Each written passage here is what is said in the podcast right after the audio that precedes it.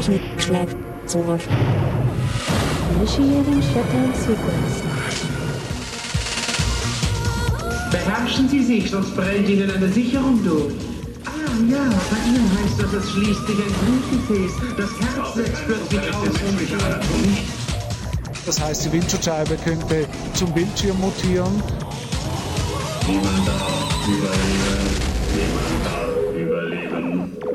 Und inzwischen eröffnen nun Computer und Internet ganz neue Austausch- und Informationskontrolle äh, Kanäle über Grenzen hinweg.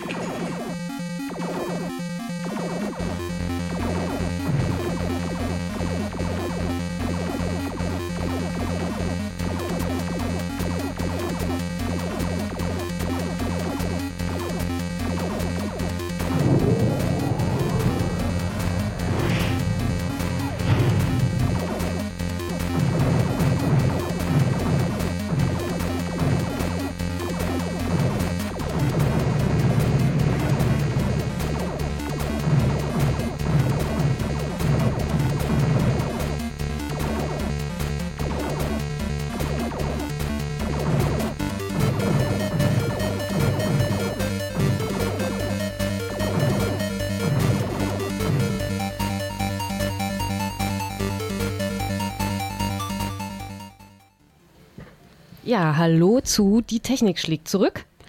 Einer Sendung bei Radio Flora äh, hier in Hannover, bei Pi Radio in Berlin, Radio Dreieckland aus äh, Freiburg und noch, muss ich nachschauen, Karlsruhe, glaube ich. Karlsruhe, richtig, genau. Beim Querfunk. Richtig. Genau, und in der heutigen Sendung gibt es folgende Themen. Wir haben einmal ähm, ein Interview mit einem Journalisten, Ronny Blaschke, der einige Jahre lang äh, vom Verfassungsschutz überwacht wurde. Außerdem gibt es einen Beitrag über Community Radios in Honduras. Ähm, und dann haben wir noch einen Kommentar zu Fingerabdrucklesern äh, im Lichte des aktuellen iPhone-Hacks. Und es gibt noch einen virtuellen Rundgang über den Campus der letzten Ars Electronica. Ja, viel Spaß mit der Sendung.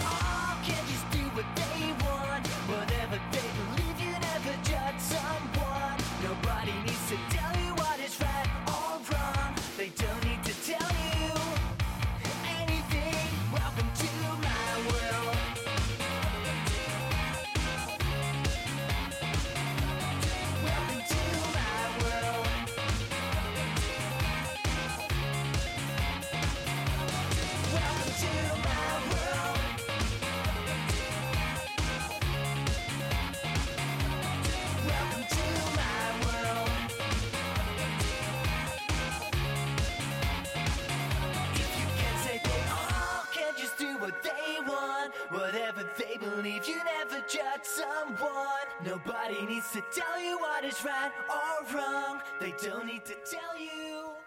Ja, das war We Are FM mit dem Track My World. Ähm, wie immer in unserer Musik Creative Commons Musik.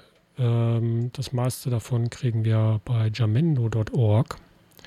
Zu unserem ersten Beitrag. Hm, biometrische Informationen als Erkennungs- und Identifikationsmerkmal äh, zu nutzen, ist eine Idee, die nun schon mehrere Jahrzehnte alt ist.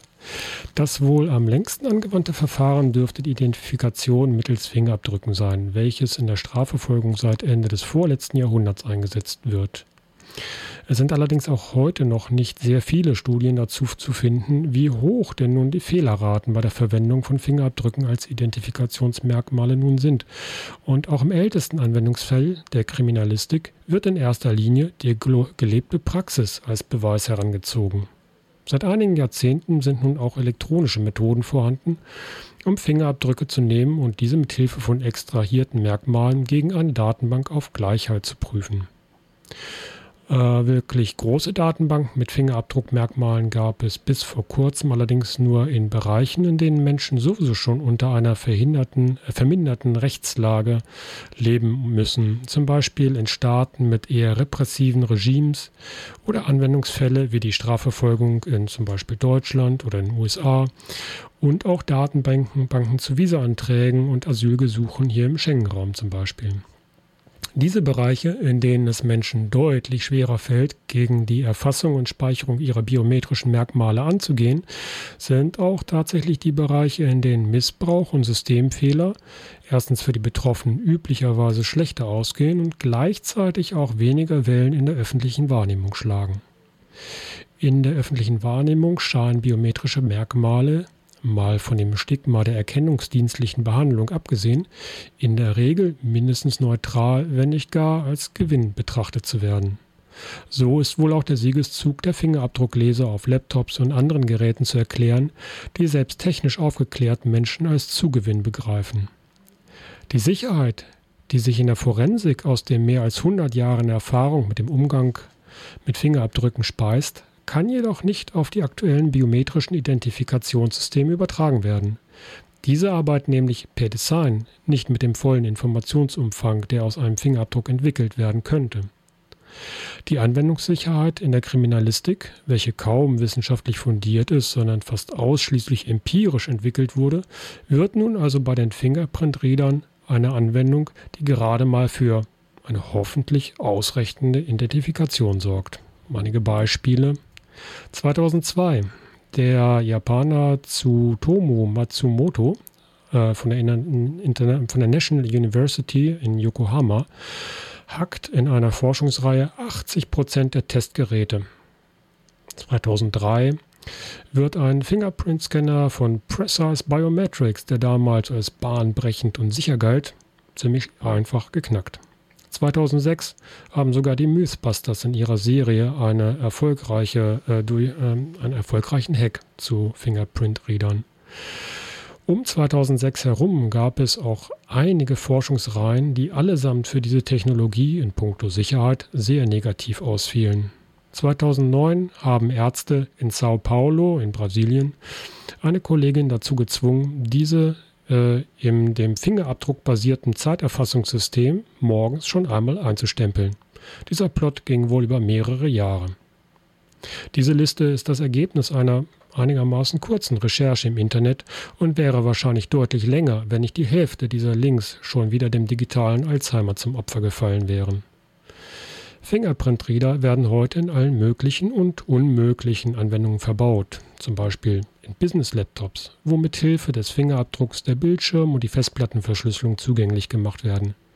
In mobilen Festplatten, die mit einem eigenen Fingerprint-Reader die verschlüsselten Daten zugänglich machen, zum Beispiel auch im neuen iPhone, in äh, ATMs, Automatic Teller Machines bzw. Bankautomaten in Indien werden Fingerprint-Reader auch eingesetzt und auch zum Beispiel in Wohnungstüren. Das geht so weit, dass sogar Waffenschränke für Privatpersonen angeboten werden, welche über ein Fingerprint-Reader aufgemacht werden können. Teure Fingerprint-Reader haben üblicherweise eine optische Erfassung, die in den ganz teuren Varianten tatsächlich sogar einen gewissen Schutz vor Fälschung bieten können. In der Regel werden aber vor allen Dingen bei mobilen Geräten eher die kapazitiven Sensoren eingebaut. Diese sind nicht nur deutlich preiswerter, sondern auch kleiner. Und just diese Geräte stellen allerdings auch systembedingt die geringsten Hürden für Betrugsversuche auf. Von dem neuen iPhone wurden jetzt seit Verkaufsstart 9 Millionen Stück verkauft.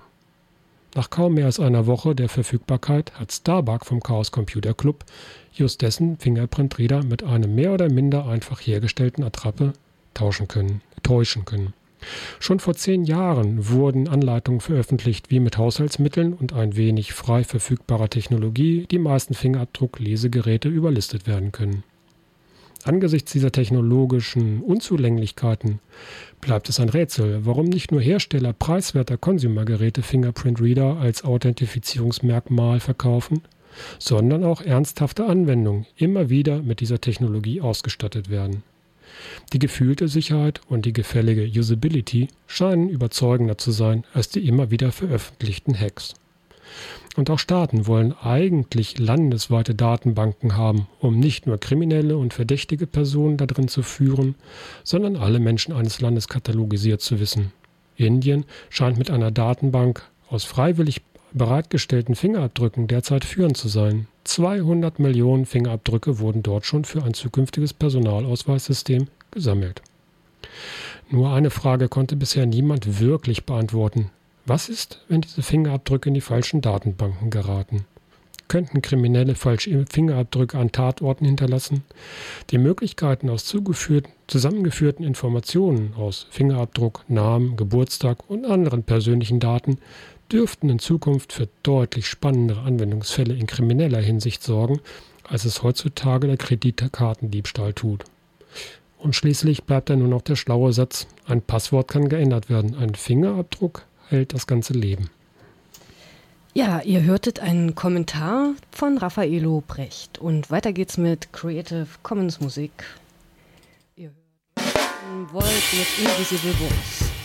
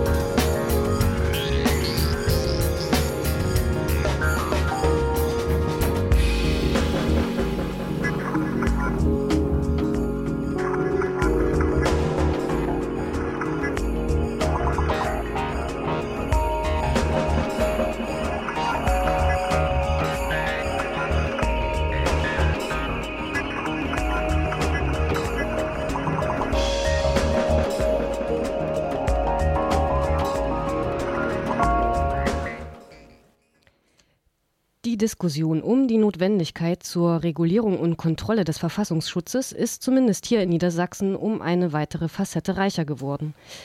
Die Journalisten Ronny Plaschke und Andrea Röpke wurden zum Ziel einer jahrelangen Überwachung durch eben diesen sogenannten Verfassungsschutz geworden. Wie es wahrscheinlich dazu kam und was das alles für Ronny Plaschke noch heute bedeutet, hat Radio Korox aus Halle mit, ein, mit ihm in einem Interview erfahren. Also am vergangenen Mittwoch habe ich einen Anruf von Maren Brandenburger erhalten. Das ist die Verfassungsschutzpräsidentin in Niedersachsen.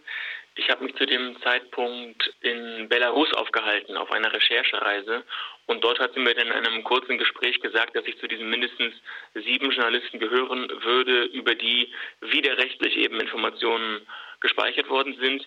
Sie hat den Vorgang als absurd bezeichnet und hat auch gesagt, dass diese Informationen sofort gelöscht worden sind. Und das macht es jetzt auch schwer für uns, das wahre Ausmaß zu erkennen oder zu untersuchen und damit eben auch Argumente gegen den Verfassungsschutz aufzubringen. Vielleicht die naheliegendste Frage an dieser Stelle auch noch, wenn ich mir vorstelle, ich bin Journalist und werde dann informiert darüber, dass ich jahrelang von einem Verfassungsschutz überwacht worden bin. Wie erklärt man sich sowas? Eine stichhaltige logische Erklärung gibt es dafür natürlich nicht. Und ähm, dass es jahrelang gewesen sein soll, hat sie jetzt erstmal noch nicht gesagt. Ähm, wie gesagt, sie hat auch gesagt, dass es keine, keine Telefonüberwachung gegeben hat, keine Bespitzelung. Ich frage mich dann überhaupt, was dann überhaupt irgendwie beobachtet worden sein soll.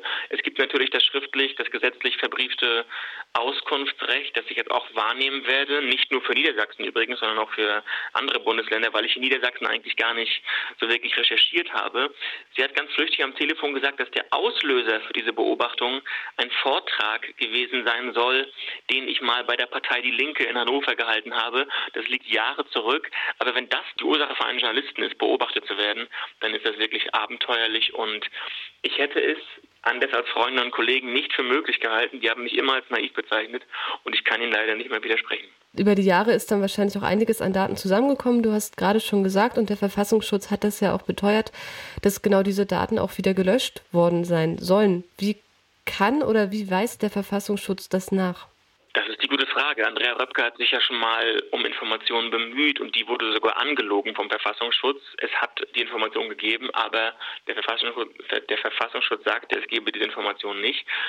Ich glaube, Frau Brandenburger, jetzt erst einmal, auch wenn ich natürlich da keine seriösen Beweise für habe, aber diese Unsicherheit, die man jetzt als Journalist hat, äh, dass man eben nicht genau weiß, womit hat man es zu tun? Dass es überhaupt möglich ist, dass man als Journalist, der sich gegen Rechtsextremismus einsetzt, in die, in die linksextreme Ecke gerückt wird, das macht einen sehr beklommen und, und nimmt einem so ein bisschen auch äh, den wachen Blick. Und wenn das staatliche Behörden auslösen können, ist das schon skandalös genug. Dein Fall ist ja bekanntlichermaßen kein Einzelfall gewesen. Mindestens sechs Journalistinnen und Journalisten sollen vom Verfassungsschutz überwacht worden sein. Ich habe eingangs die Frage der Pressefreiheit so in den Ring geworfen. Wie würdest du, der jetzt tatsächlich davon äh, betroffen ist, die Verfassungsschutzüberwachung von Journalistinnen und Journalisten in so einem Zusammenhang denn einordnen im Sinne der Pressefreiheit? Das ist natürlich eine extreme Einschränkung der Pressefreiheit. Also ich habe ja auch im rechtsextremen Milieu recherchiert und wenn das ein Auslöser äh, für den Verfassungsschutz ist, mich zu beobachten, ähm, wäre das schon skandalös, weil ich als Journalist meine Informationen in, in, auf vielerlei Hinsicht äh, natürlich ähm, bekommen muss. Aber ein Vortrag bei der, der bei der Linken ist wesentlich skandalöser. Natürlich, wir als Journalisten haben das Privileg, dass wir über die Pressefreiheit verfügen, ein, ein wirklich hohes rechtsstaatliches Gut. Aber wenn du auf die vielen anderen Menschen schaust, die auch schon überwacht worden sind, die sich ehrenamtlich gegen Rechtsextremismus aussprechen, auch äh, Politiker oder, oder Leute aus antifaschistischen Gruppen, die haben das Privileg der Öffentlichkeit nicht. Und die können sich nicht so wehren äh, wie Andrea Röpke und ich jetzt, die ja auch Verlage und äh, Rundfunksender im Rücken haben.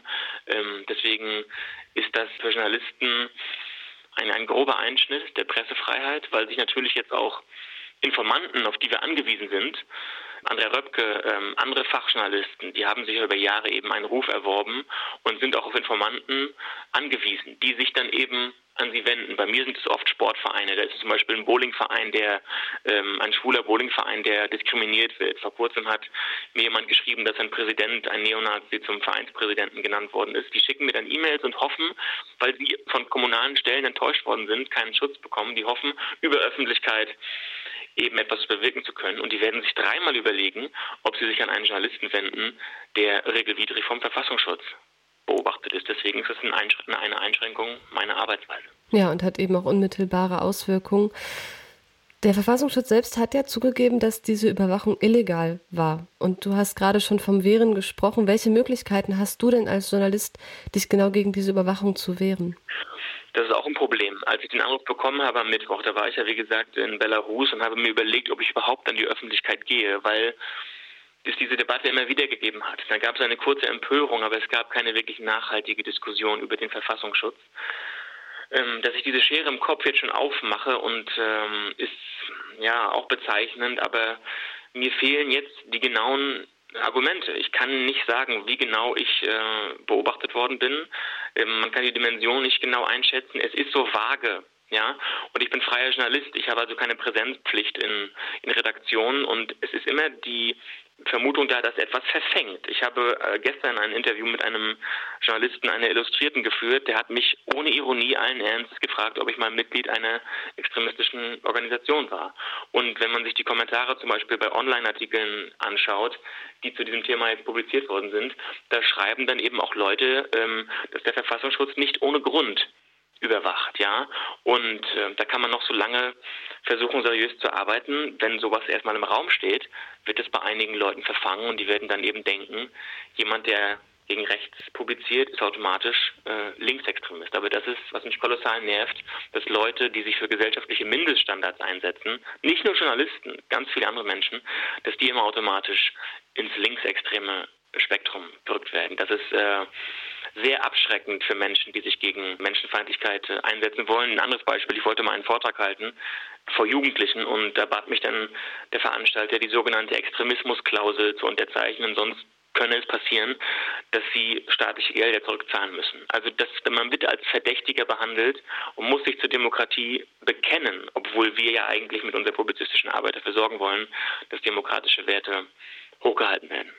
Die Reaktionen, ne, die du gerade beschrieben hast, sind eigentlich erstaunlich, wenn man sich überlegt, dass ein Versagen des Verfassungsschutzes nun schon seit einer geraumen Zeit wirklich täglich auf Zeitungen steht und täglich im, im, öffentlichen Raum stehen sollte.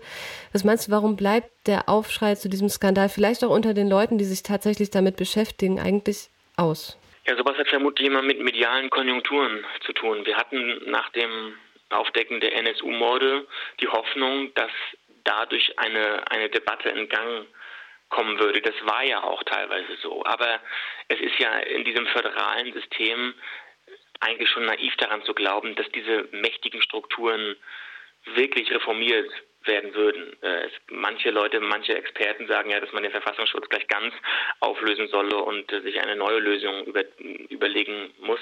Dafür habe ich zu wenig äh, Kompetenz zu diesem Thema. Aber selbst wenn, äh, dauert es ja, würde es ja Jahre dauern. Und dass es den Aufschrei nicht gibt, ist vermutlich daran geschuldet, dass man einfach gesättigt ist von diesem Thema, ein bisschen gelangweilt auch ist von dem Thema und ähm, dann immer wieder andere Themen dazwischen kommen. Ähm, deswegen bin ich auch skeptisch, dass das jetzt dazu führen wird, ähm, wirklich da Leute zum Nachdenken zu bringen, denn wir hatten es ja immer wieder und immer wieder ist es dann nach einer kurzen Empörung relativ schnell wieder verpufft. Das war ein Interview von Radio Korax aus Halle mit Ronny Plaschke. Wir machen auch gleich ohne Musik weiter mit dem nächsten Beitrag. Und zwar geht es um Community Radios, die in Honduras derzeit schwer entkommen sind. Das liegt unter anderem daran, dass sie wie auch im Grunde in allen anderen Ländern denen eine Stimme geben, die sonst keine haben. In Honduras waren es vor allen Dingen die Menschen, welche von Landraub betroffen sind und die in den kommerziellen und staatlichen Medien keinerlei Rolle spielten. Jutta Blume, Christine, Kirstin Büttner, Claudia Fix von Onda aus dem Nachrichtenpool Lateinamerika haben einen Beitrag zu diesem Thema erstellt.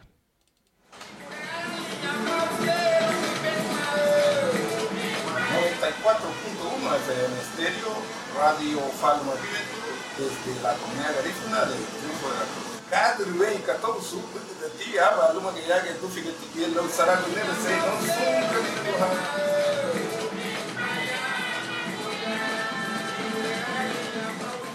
Radio Faluma Bimetu, auf Deutsch Radio Süße Kokosnuss, hat seinen Sitz in einem kleinen Steinhaus, vor dem Kinder spielen und Hühner auf die Erde picken. Neben dem Gebäude ragt ein Antennenmast etwa zehn Meter in die Höhe. Sechs Tage in der Woche versorgt der Sender die Bewohner des Karibikortes Triunfo de la Cruz mit Informationen, Musik und einer täglichen Jugendsendung. Gesendet wird auf Spanisch und Garifuna, der Sprache, mit der zumindest die Älteren im Ort noch aufgewachsen sind. Triunfo de la Cruz ist eine von über 40 Garifuna-Gemeinden an der Nordküste von Honduras. Die Garifuna leben dort seit über 200 Jahren. Ihre Sprache und Kultur entwickelte sich aus dem Zusammenleben von ehemaligen afrikanischen Sklaven und der indigenen Bevölkerung. In Honduras haben die Garifuna-Gemeinden den Status indigener Gruppen. Ihre Sprache und Musik zählt die UNESCO zum Weltkulturerbe der Menschheit. Radio Faluma Bimetu wurde in den 90er Jahren gegründet. Radiodirektor Alfredo López erklärt, warum. Faluma Bimetu hasta ahora nace en 1995.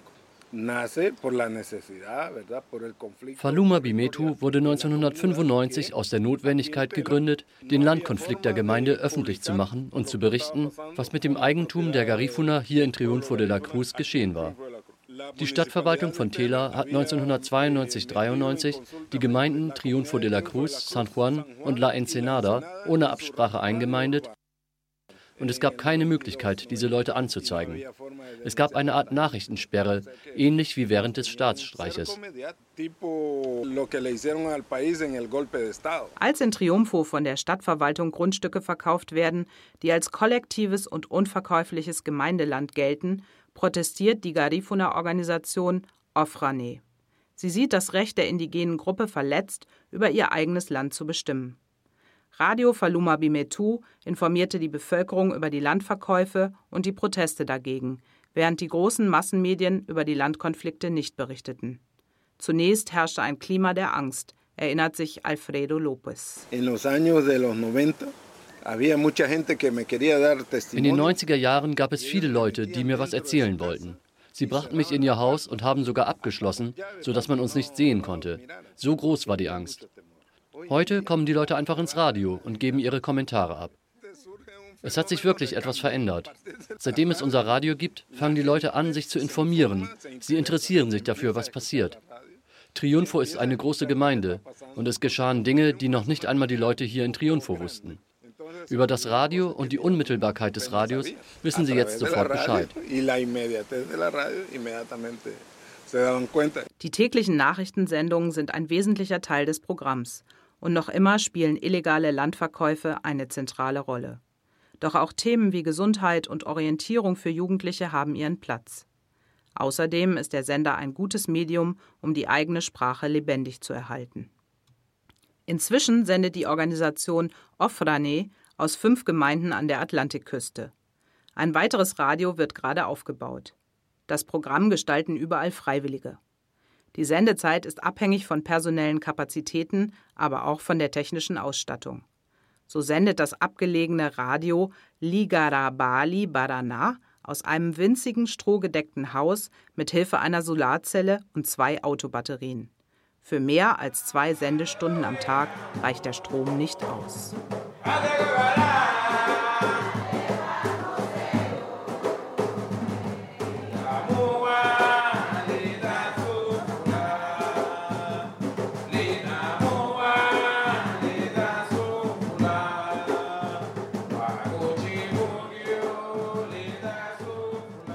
Mehr als ein Dutzend sogenannter Radios Comunitarias gibt es mittlerweile in Honduras.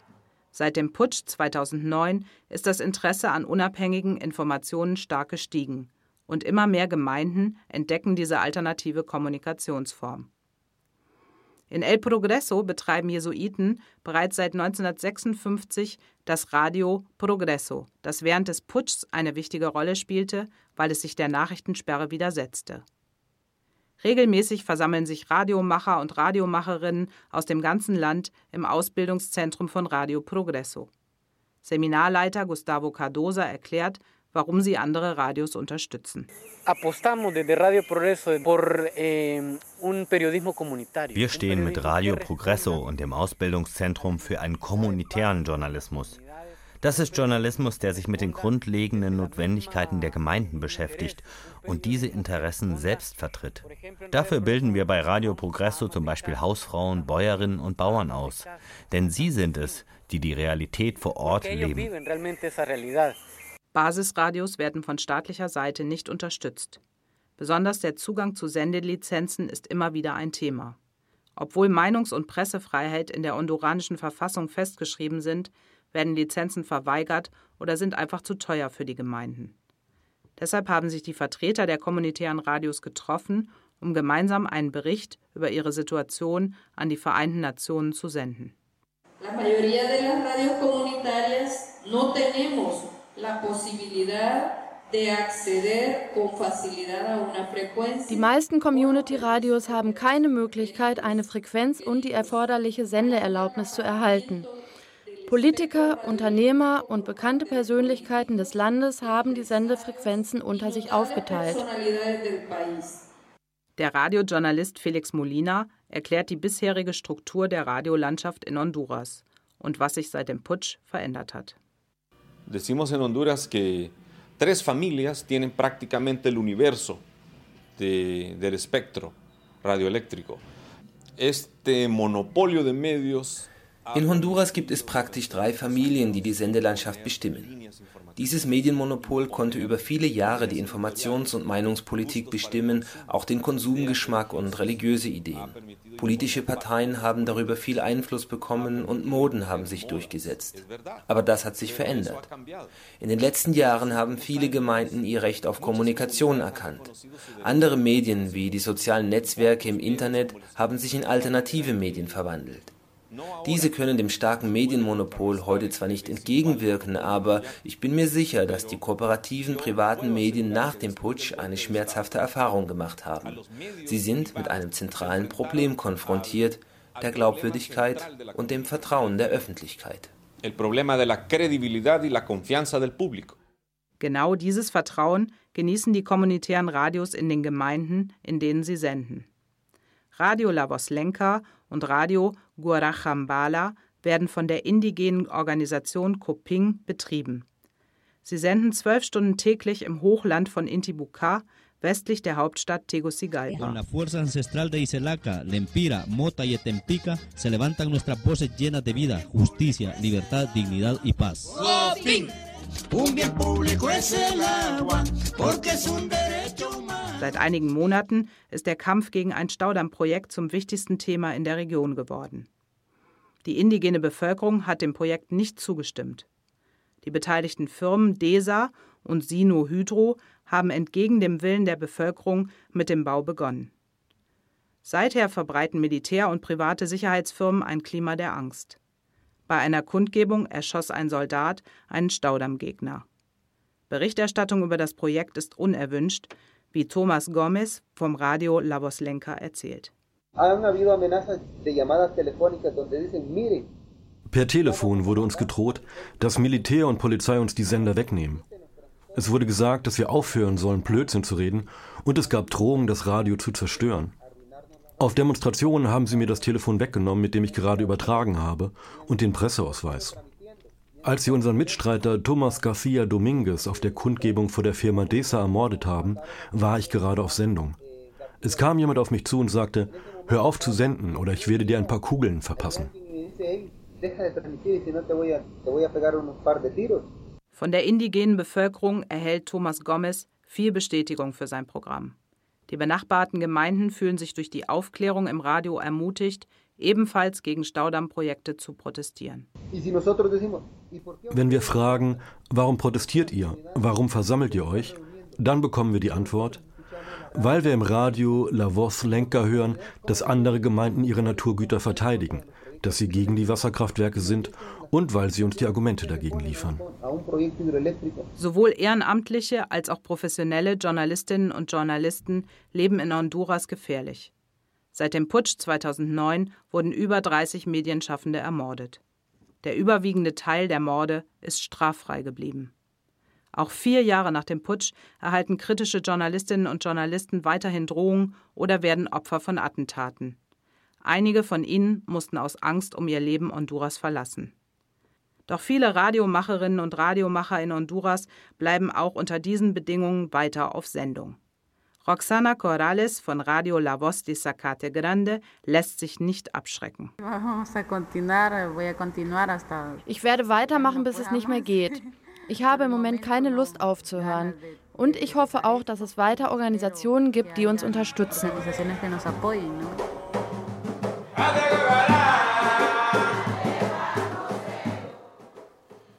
Das war ein Beitrag von äh, Jutta Blume, Kirsten Büttner und Claudia Fix von Onda aus dem Nachrichtenpool Lateinamerika zu den Community Radios in Honduras.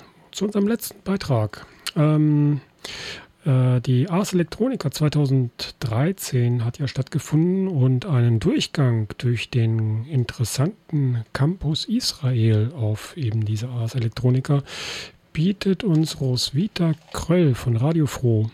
Einige der geführten Interviews sind auf Englisch. just show me. The first thing we do is just uh, put uh, place all the components all the way up. All the way up. The first thing we do is just place all the components, then show me, and uh, place everything, but then it's hard to solder. Yeah. Um, you can you can just uh, uh, Fold the legs? fold the legs yeah, and uh, make it a bit solid. Okay. Yeah, just just for. Um, Wir sind gleich mitten hineingestiegen in einen Workshop ähm, der Il Machine Ars Campus Israel Ausstellung, wo es nicht nur Werke gibt, die ausgestellt sind, sondern eben auch Workshops. Im Rahmen der diesjährigen Campus-Ausstellung steht erstmals nicht eine, eine Kunstuniversität im Rampenlicht, sondern das universitäre Netzwerk eines ganzen Landes. Eben unter dem Titel Il Machine Ars Campus Israel werden Arbeiten von 67 Studierenden der zehn führenden akademischen Einrichtungen Israels präsentiert. Die Arbeiten kommen aus Jerusalem, Tel Aviv, Haifa und Ramat Gan. Die Ausstellung nimmt Bezug auf die immer weitergehende Technologisierung unseres Alltags. Ausgangspunkt der künstlerischen Auseinandersetzungen ist die Vermutung, dass neue Technologien längst zu Mittlern zwischen uns und der Welt geworden sind.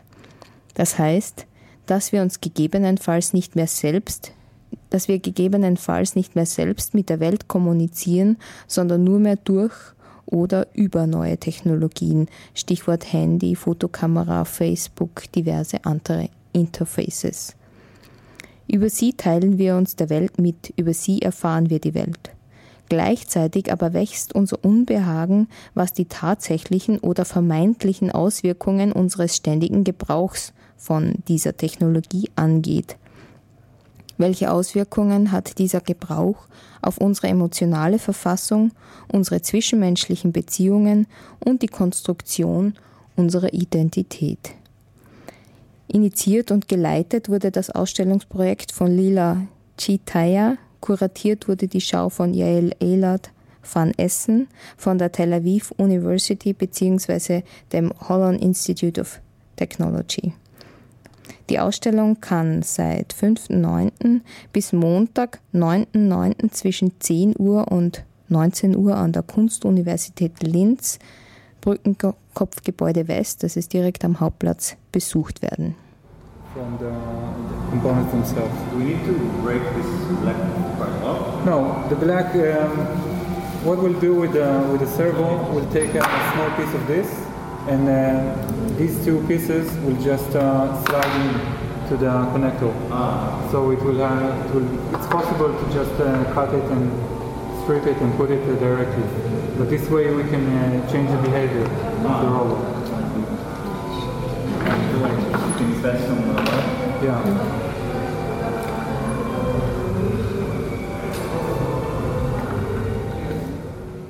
Wir befinden uns hier am Eingang der Ausstellung Il Machine Ars Campus Israel in der Kunstuni am Hauptplatz. Gerade eben findet ein Workshop statt, der Menschen irgendwie oder Menschen, die mit Technik oder mit Robotern noch nicht so in Verbindung waren oder sind, ein Gefühl für die Funktionsweise eines Roboters geben soll. Es werden kleine Roboter gebaut. Ich habe den Workshopleiter dazu interviewt.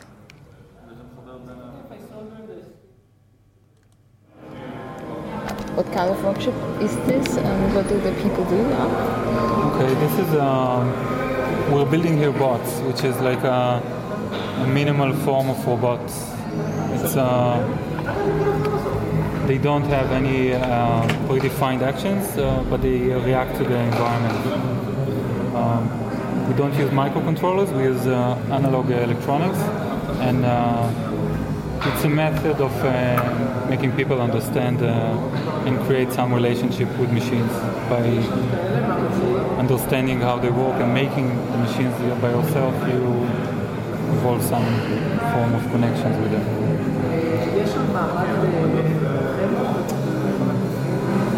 No, but you can use this.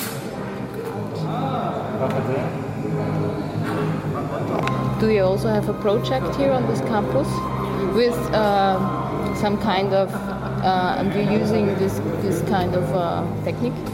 Uh, no, no. This is uh, this is a workshop. Uh, just a workshop. Just work. It's part of a bigger workshop. It, it, it should take like two or three days. We, we do also uh, um, exam- exercises by the user to internalize the state of uh, being a robot. Uh, do bondage and sensory deprivation to make people understand what it is to be a robot because the minute people start to build a robot, they understand how limited robots are and uh, they, they, they, they connect uh, differently with robots. Is my belief. And uh, this little piece, what what can they do with this little machine? This little machine is. Uh, the basic idea is uh, to create some kind of uh, synthetic psychology machine. It's a machine that uh, can simulate emotions like fear, like lust, exploration, love, um, just by changing the connections of the and the relations between the eyes and the brain and the legs, which is basically what we have. These, these are the eyes, these are the two parts of the brain, and these are the legs. What what uh, kind of things are these? Because I make a radio show, so the people cannot This, see this is, what you show. uh, we have here a transistor, which is basically a switch. It's like a button. Um, the middle leg controls the switch, and it, it controls the connection between the two other legs. Um, and we have the the wheel. the wheel is uh, actually it's um, feedback machine. It's a machine that tries to keep a stable balance between all its parts. Um, and this is this is the drive basically of the machine to keep uh, to keep itself stable um, and all it does is just trying to to reach a, a balance a state a state of peace in a way.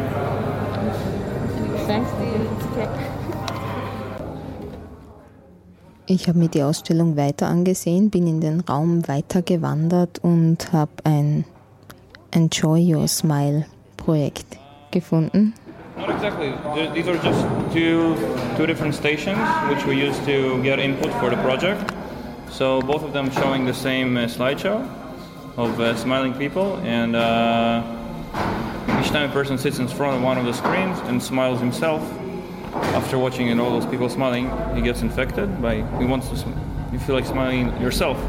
You smile, the camera captures your uh, photo, and uh, the picture is uploaded to the tree and becomes you also become part of the slideshow for next people to follow. What's the intention of this project?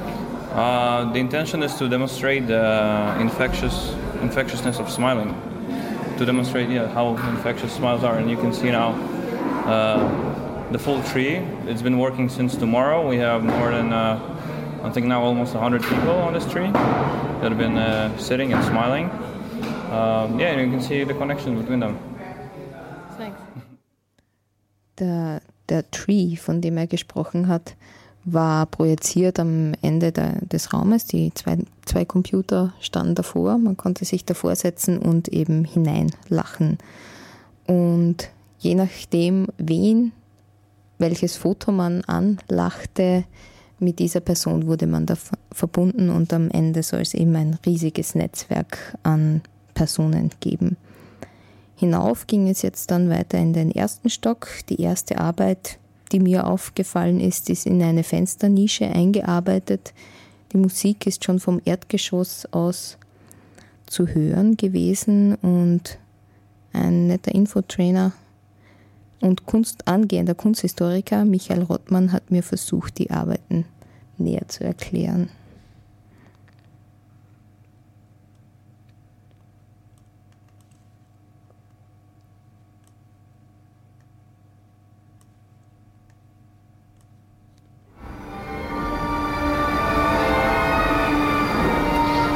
Ich versuche es mal zu beschreiben.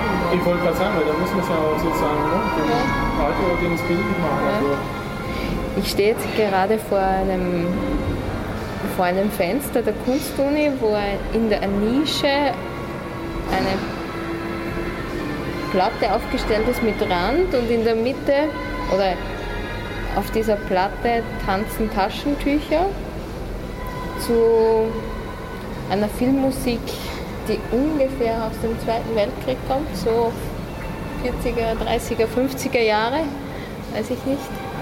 Jetzt habe ich einen netten Herrn Infotrainer gefunden, der mir das ein bisschen erklären kann. Michael Rottmann vom Team. Um was geht es bei dem Projekt? Ja, also wir stehen hier vor einer Arbeit von einer äh, israelischen Filmemacherin und Filmdozentin, ähm, die selbst äh, begeisterte ähm, Filmeguckerin ist und die von sich sagt, dass wenn immer sie im Kino ist, dass sie eigentlich äh, weinend rauskommt und ganz viele Taschentücher äh, aufgebraucht hat.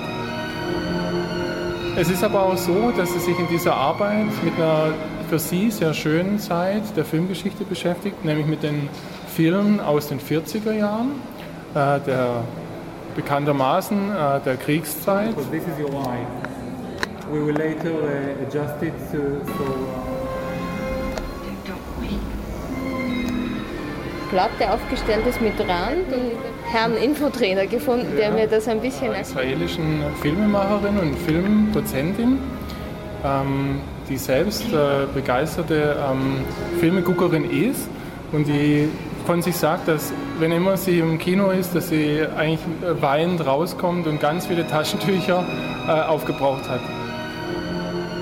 Es ist aber auch so, dass sie sich in dieser Arbeit mit einer für sie sehr schönen Zeit der Filmgeschichte beschäftigt, nämlich mit den Filmen aus den 40er Jahren, äh, der bekanntermaßen äh, der Kriegszeit ähm, als das große Ereignis äh, des 20. Jahrhunderts. Und in dieser Zeit hat die ähm, Filmbranche äh, relativ schnell darauf reagiert. Die Männer waren äh, an der Front, waren nicht verfügbar, der Markt war sozusagen reduziert auf die Frauen.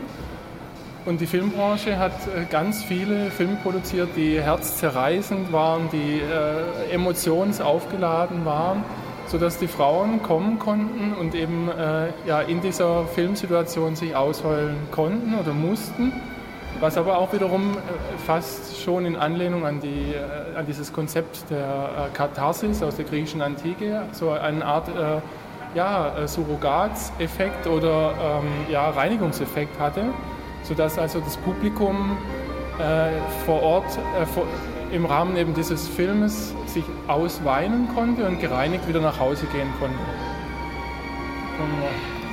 Und diese tanzenden Taschentücher, die eben schon benutzt, also durchgeweint sind und insofern eben aufgeladen sind eben mit diesen Geschichten, mit den Filmgeschichten, mit den Emotionen der Filmzuschauer, die jetzt von der Künstlerin eben wieder äh, in eine Choreografie gebracht werden und in dieser Choreografie tanzend, ähnlich wie, in, Sie können sich das vorstellen, wie auf einer Bühne bei Schwanensee, wie, wie weiße Schwäne miteinander zusammen tanzen und auf diese Weise eben wieder zu einem Film werden begleitet von äh, historischer Filmmusik aus den 40er Jahren. Die Arbeit stammt von Ori Levin und hat den Titel Tears Dry on Their Own. Wir haben uns dann weiter bewegt in den ersten Raum und hören eine Beschreibung. Ah, eine Arbeit, die mir als erstes aufgefallen ist, war eine Vitrine, die an der gegenüberliegenden Wand stand, am Ende des Raumes, befüllt mit alten Tassen und Gläsern, eher so KK, bürgerlich.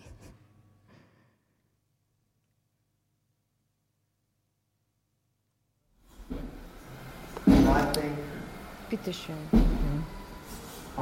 Ich finde das so spannend. Also das ist so, ich weiß nicht, als Elektroniker denkt man nur an Technikzeug ja, und dann ist hier ein Regal mit so Porzellantassen ganz unten, mhm. äh, weiß ich nicht, was das andere für Gläser sind, lauter so bunte alte Gläser die aus, meiner, aus der Vitrine meiner Oma stammen könnten. Ja? ja? genau. Also insofern ist die Arbeit auch überraschend, weil natürlich die Erwartungshaltung des Publikums, das auf die Ars Electronica kommt, doch wahrscheinlich eine ganz andere ist. Äh, das Publikum erwartet äh, vielleicht Videoprojektion, erwartet äh, bewegte Bilder, erwartet interaktive Arbeiten, wo der Betrachter oder man muss ja fast schon sagen, der User sozusagen ähm, Dinge tun kann, vielleicht einen Knopf drücken kann und es passiert dann irgendwas. Und das ist eben bei dieser Arbeit eigentlich überhaupt nicht der Fall.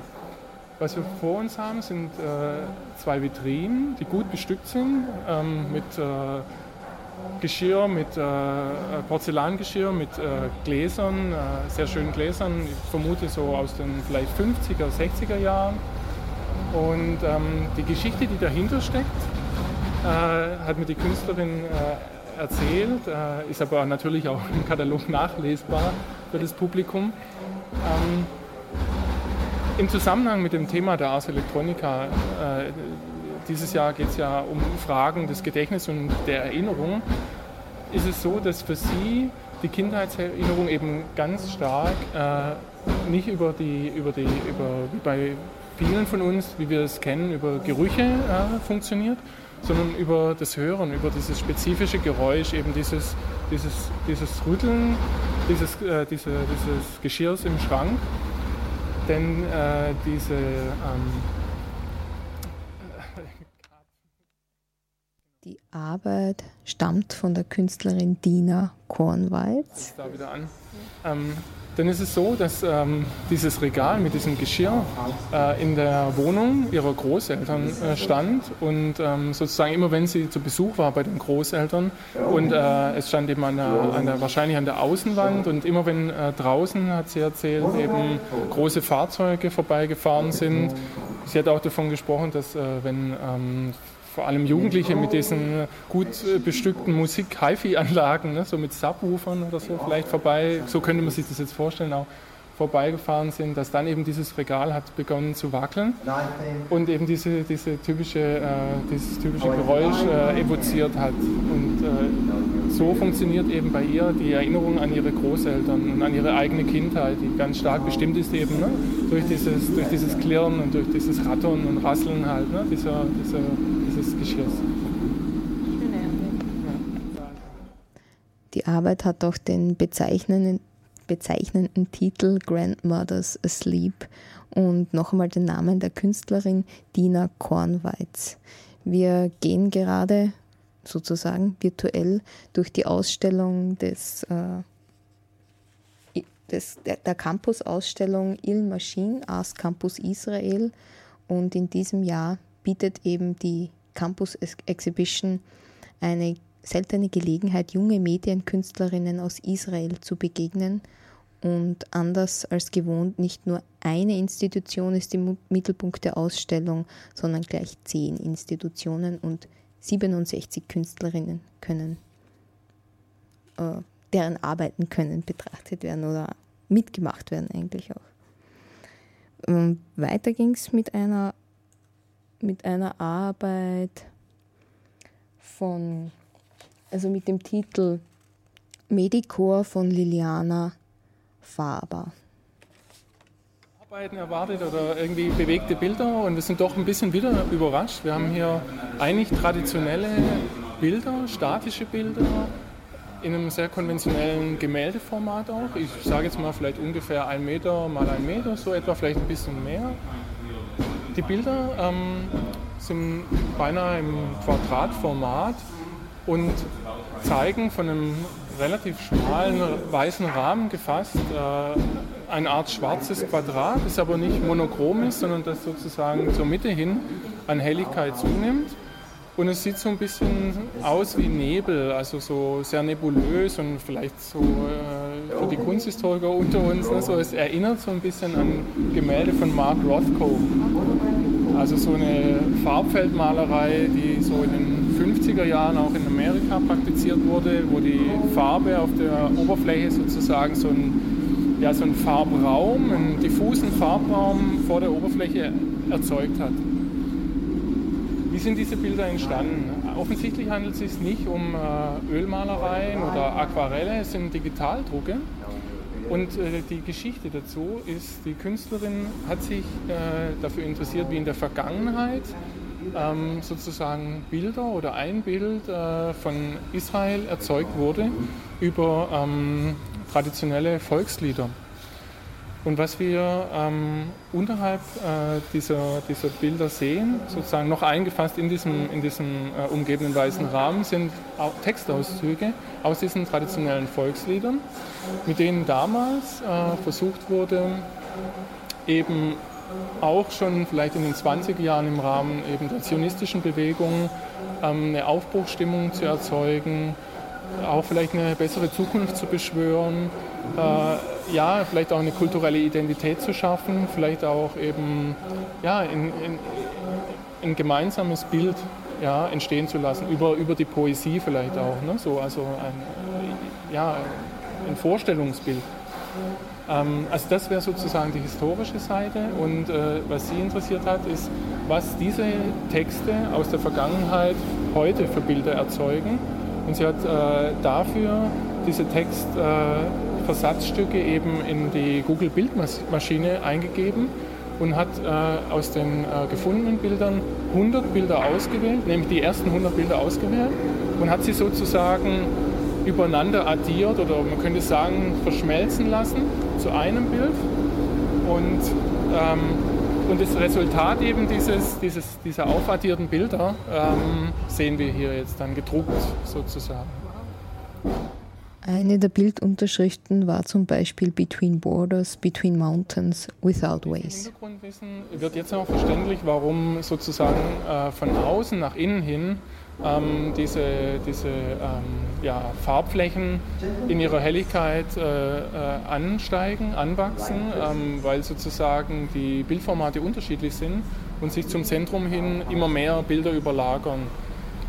Und also, also ja, das ist praktisch eine Lichtüberlagerung. Das ist sozusagen eine Art Lichtüberlagerung, ja. Also vielleicht kennt der eine oder andere auch die, es gibt so eine fotografische Arbeit von äh, Hiroshi Sugimoto, der äh, eben Langzeitaufnahmen äh, oder Langzeitbelichtungen durchgeführt hat in äh, Kinosälen, wo er sozusagen immer ne, aus einer Perspektive einen Kinofilm lang ähm, den Film gefilmt hat und der Kinosaal, also das, das Surrounding ist sozusagen gestochen scharf und eben durch die Überlagerung, äh, durch die Abfolge im Film, wird der Film verschmilzt eben zu einem, zu einem überstrahlenden Weiß. Ja? Also auch da hat man sozusagen diesen, diesen Additionseffekt.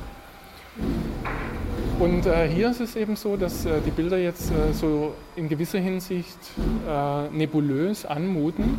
Also dass sie auch so eine gewisse Unschärfe haben, so etwas Nebelartiges. Und man könnte einfach schon dieses, diese, diese Beschreibung, dieses Wort suchen wir es halt wieder. Ja. Okay. Es ist eben so, dass für mich ein, ein interessanter Aspekt äh, in diesen Arbeiten ist es für mich, dass hier sozusagen diese Logik wieder kippt und ähm, eigentlich durch einen Algorithmus ähm, Bilder erzeugt werden, die wieder ganz stark Schlagseite bekommen in Richtung der Ästhetik. Also wie, wie wir sie auch von traditionellen Gemälden kennen. Ja? So also auch ein Gegenstück eben zu äh, Visualisierung, die wir sie, wie wir sie hier im Gebäude auch äh, an anderer Stelle mit anderen Arbeiten äh, haben, wo sozusagen gra grafische Visualisierungen erzeugt werden, die auf einen Blick schnell Informationen preisgeben sollen oder Muster erkennen lassen sollen.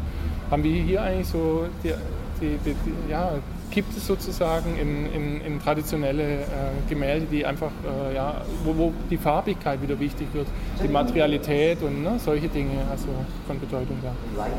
Und gibt es dann auch einen Zusammenhang wieder von dieser Menge oder von diesem Nebel an Bildern zu den Texten, die drunter stehen? Außer dass es die gesuchten Wörter sind. Mhm. Also so von dieser Erzeugung. Äh, also es meint die, die, ja, ja. die, die, Texte, die irgendeine Gemeinsamkeit erzeugen und dann äh, in, den, in den Bildern ja, eigentlich ein meines, Nebel werden. Meines Erachtens nicht, nee. Nee, da gibt es meines Erachtens keinen, keinen Zusammenhang. Ne? So, okay. ja. ja, das muss man ja vielleicht. Das waren die Bilder von Liliana Faber mit dem Titel Medicore, die sich kritisch eben auch mit der Suchmaschine Google auseinandersetzt. Ja, das äh, war auch schon die Technik schlägt zurück. Ähm, heute ganz knappes Ding. Sehr Wir knapp, ja. hatten zum Schluss noch einen ziemlich langen Rundgang über die Ars Electronica, die in diesem Jahr schon in, weiß ich auch nicht, irgendwo stattgefunden hat. In Linz, in, in Linz. Österreich. Ja, ähm, wir hören uns dann das nächste Mal, würde ich sagen. Genau, an den Mikros waren Raffaello und Franziska und die Technik schlägt zurück wie immer jeden vierten Dienstag im Monat und Wiederholung donnerstags. Cool, viel Spaß.